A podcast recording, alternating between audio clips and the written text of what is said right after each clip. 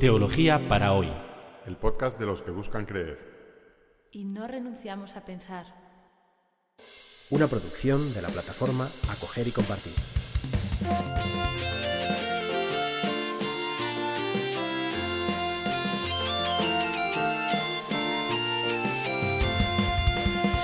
Bienvenidos al episodio 79 de, de 79 de Teología para hoy, que hemos titulado Alianza con Abraham. El capítulo anterior, 78, empezamos a leer el capítulo 12 del Génesis, que marca un, cambio sustancial en la, en la, narración, como lo explicamos eh, la semana pasada. ¿no?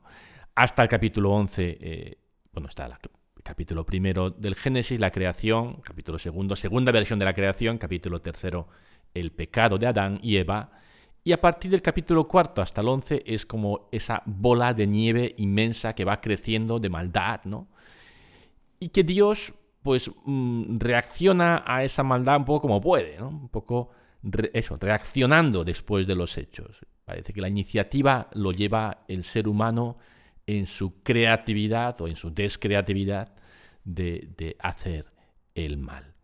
El capítulo 12, en el capítulo 12 empieza el contraataque de Dios la respuesta de Dios al problema del mal, que no es una respuesta, ¿no? como sucede en muchas películas o en muchos mitos antiguos, ¿no? de, bueno, pues a por los malos y, destruir eh, a, la, a, la, a, la, maldad o a los, a, los malvados, ¿no? eh, sino, sino una respuesta muy curiosa, muy extraña, que habíamos llamado en el capítulo anterior, en el episodio anterior, eh, el escándalo de la singularidad. Dios contacta con un ser humano singular y su familia, ¿eh? que es Abraham y su mujer Sara. Y a través de ese, esa relación, que podríamos llamar de amistad, con un concreto ser humano y su, y su familia y su descendencia, va a conseguir que surja un grupo de personas que le conocen.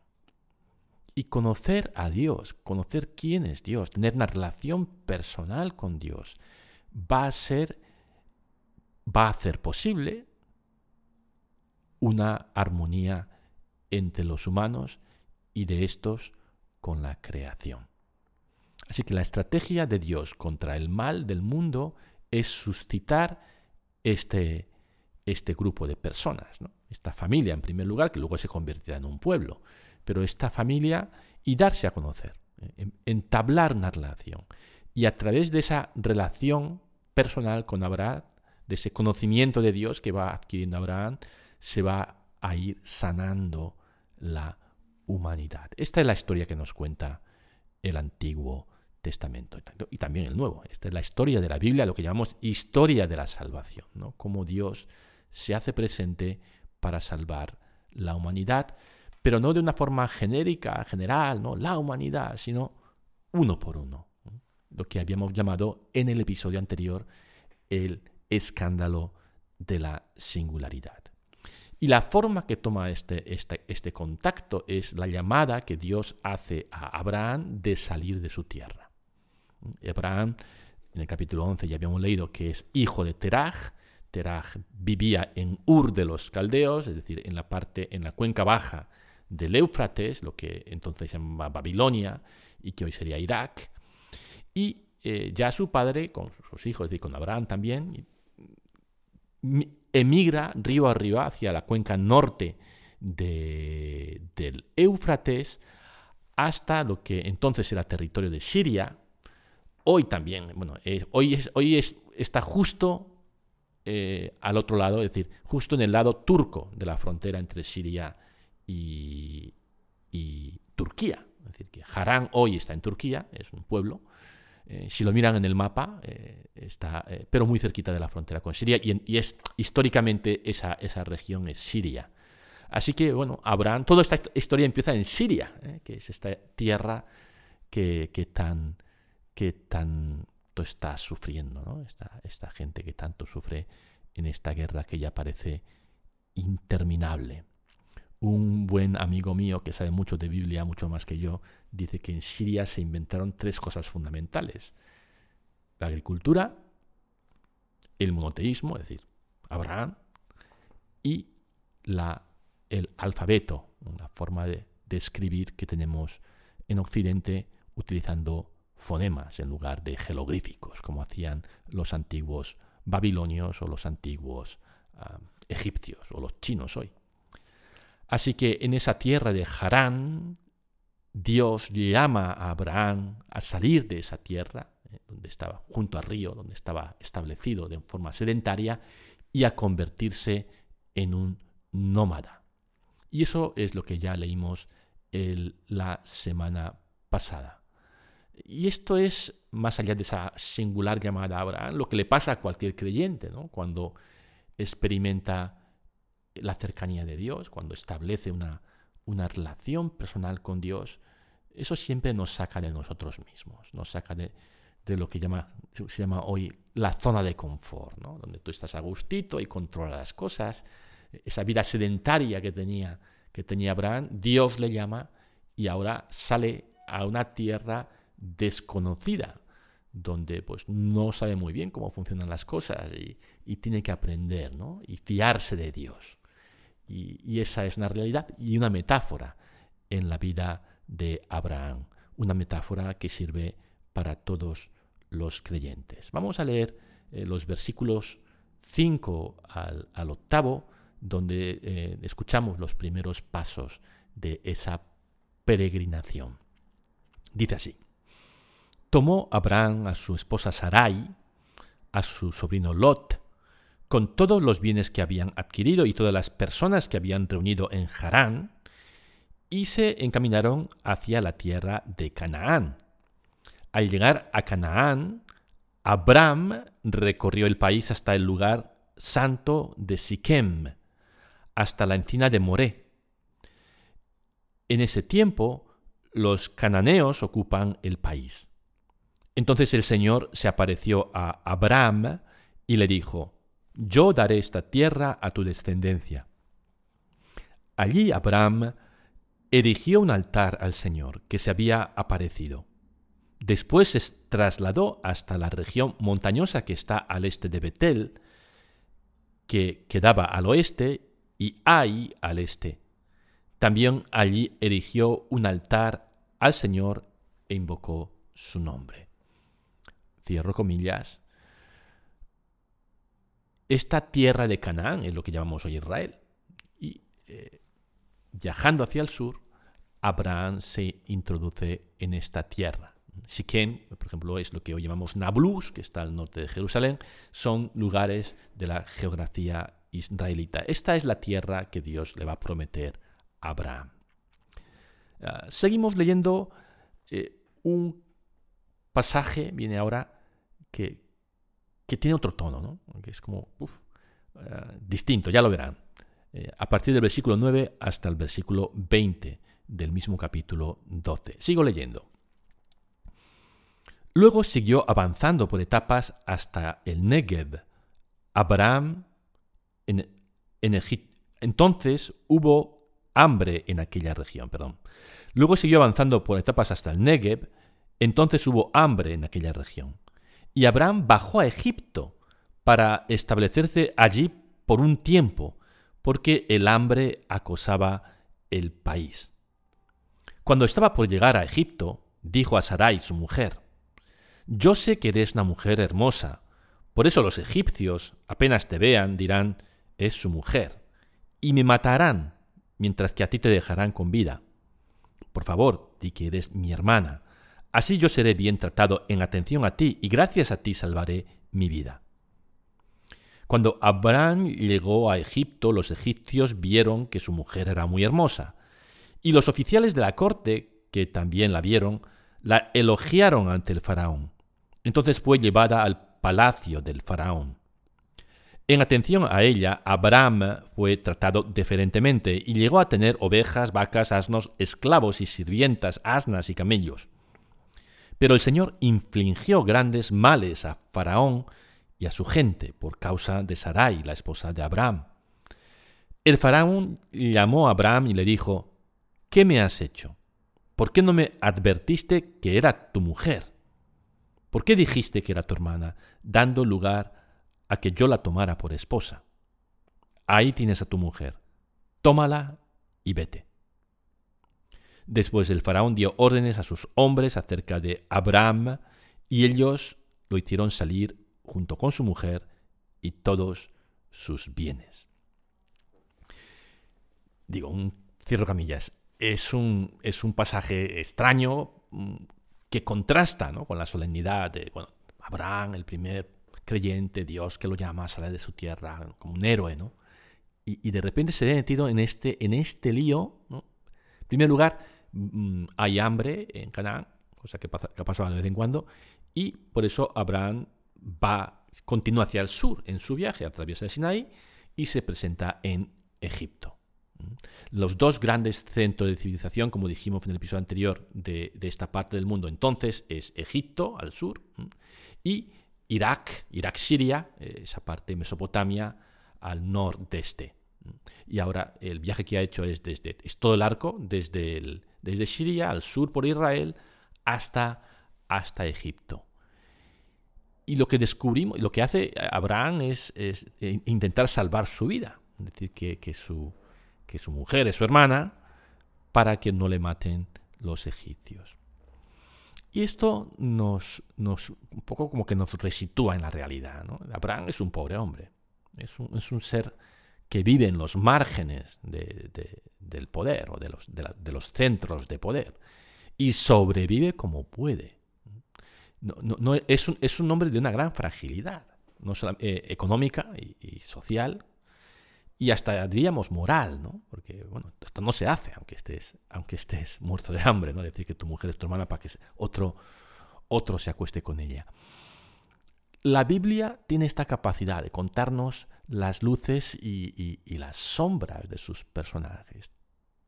Y por eso los sentimos tan cercanos. ¿no? Abraham no es un, un santo inmaculado, perfecto, sino un pobre hombre que trata de sobrevivir. Y un hombre frágil, social, económicamente, pero también moralmente.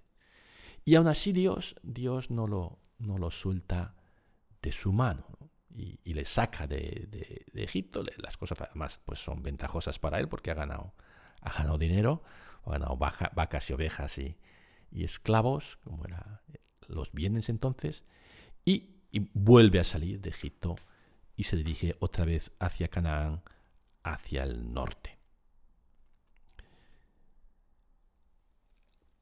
Eh, una vez que se encuentra en, Canaán, de nuevo, pues podemos entre, surge, ¿no? Surge este problema entre, entre Abraham y Lot, los dos machos alfa de esta familia. Abraham, que obviamente es el patriarca, pero su sobrino adulto, Lot, cada uno de estos necesita su espacio. Abraham necesita su espacio y Lot necesita su espacio. Así que Abraham deja que Lot se vaya hacia, hacia el valle del Jordán, hacia el este, y él permanece en Canaán.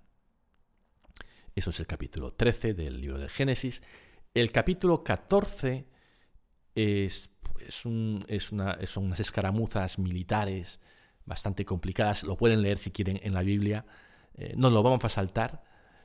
Y, vamos directamente al capítulo 15 del libro del Génesis, que es un pasaje importante. Empiezo a leerlo.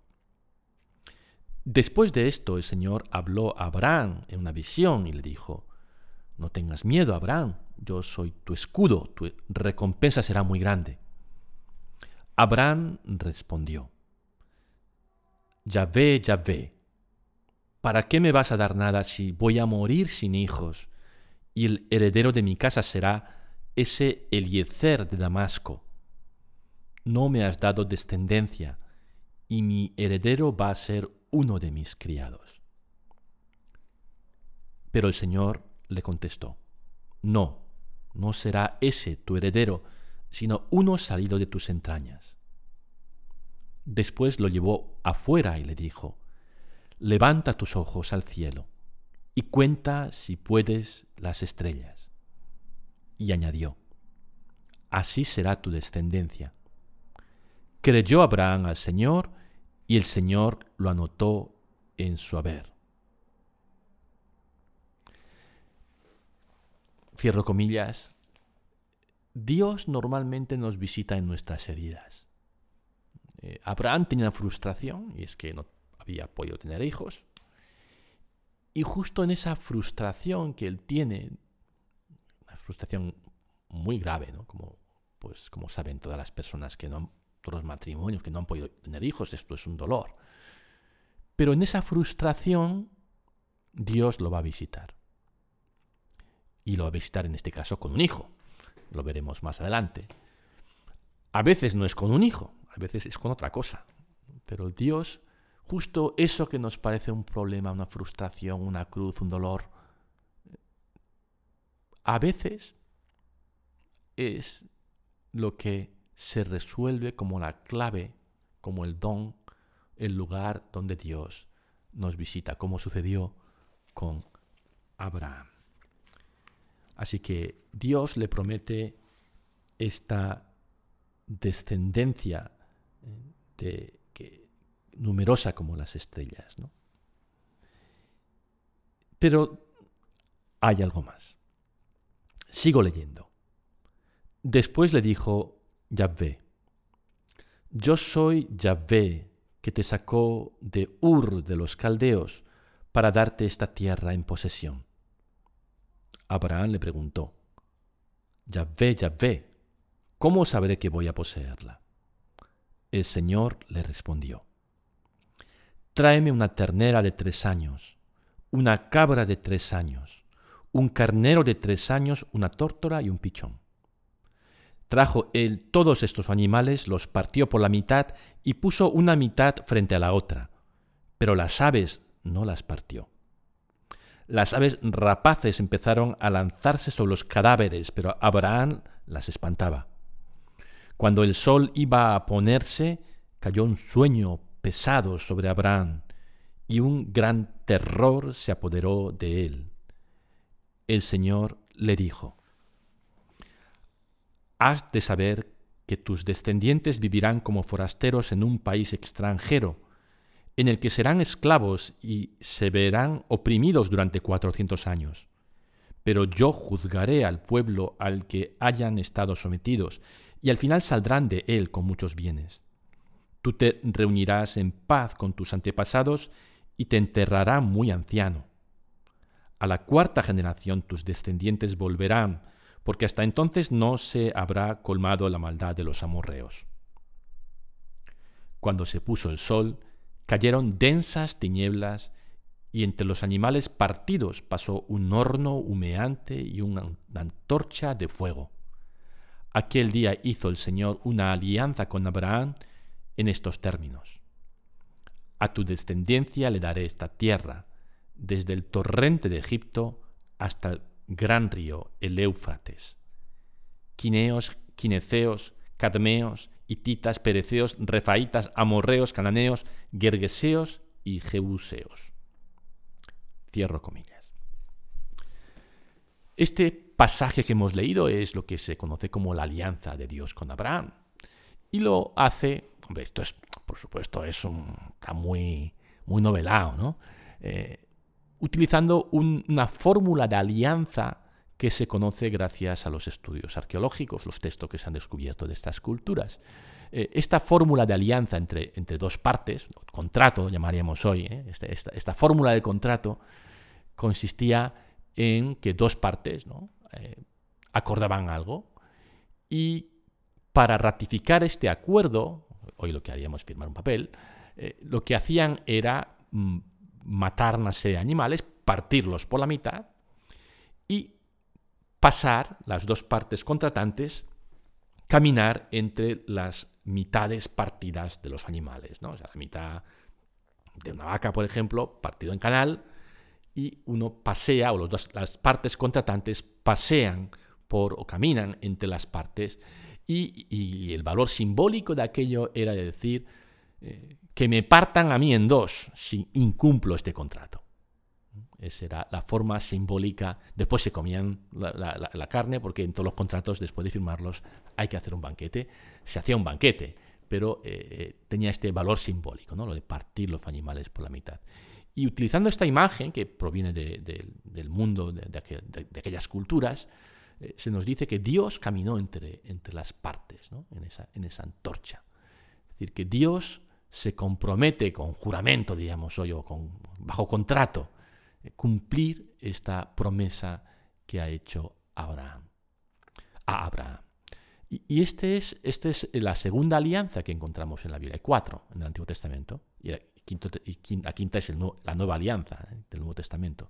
Pero hay cuatro alianzas en el Antiguo Testamento. El de Noé, que, vimos en su día, este de Abraham, y luego el de Moisés y el de David, que no sé si lo veremos en este podcast, pero quedan en el futuro. Lo curioso de esta alianza de Dios con Abraham es que eh, Abraham no aporta nada. Normalmente en, un contrato ambas partes acuerdan aportar algo al, pacto. Aquí el pacto es Dios solo, que dice, mira, yo te voy a dar una descendencia. Y no le exige nada a Abraham. Y este, este, este pacto, que es una, pura promesa de Dios, porque no tiene contraparte eh, por parte de Abraham, es lo que va a sostener no solamente la fe y la esperanza de este hombre, sino de sus descendientes eh, generación tras generación. Lo dejamos ahí, eh, hemos recorrido estos primeros pasos con Abraham, desde Harán, allí en Siria, hasta Egipto abajo, ese episodio un tanto chusco con el faraón y su mujer, y, finalmente este momento importante de alianza, de promesa de Dios, ¿no? de que en esa herida suya que es, que es esa infertilidad, esa incapacidad de tener hijos, Dios lo va a visitar y va a hacer de él el padre de una multitud. Hoy, cristianos, judíos y musulmanes, miles, no sé, cientos de millones, quizá miles de millones de personas, llamamos a Abraham nuestro padre en la fe. Así que la promesa se está cumpliendo, se ha cumplido. Nos vemos la semana que viene.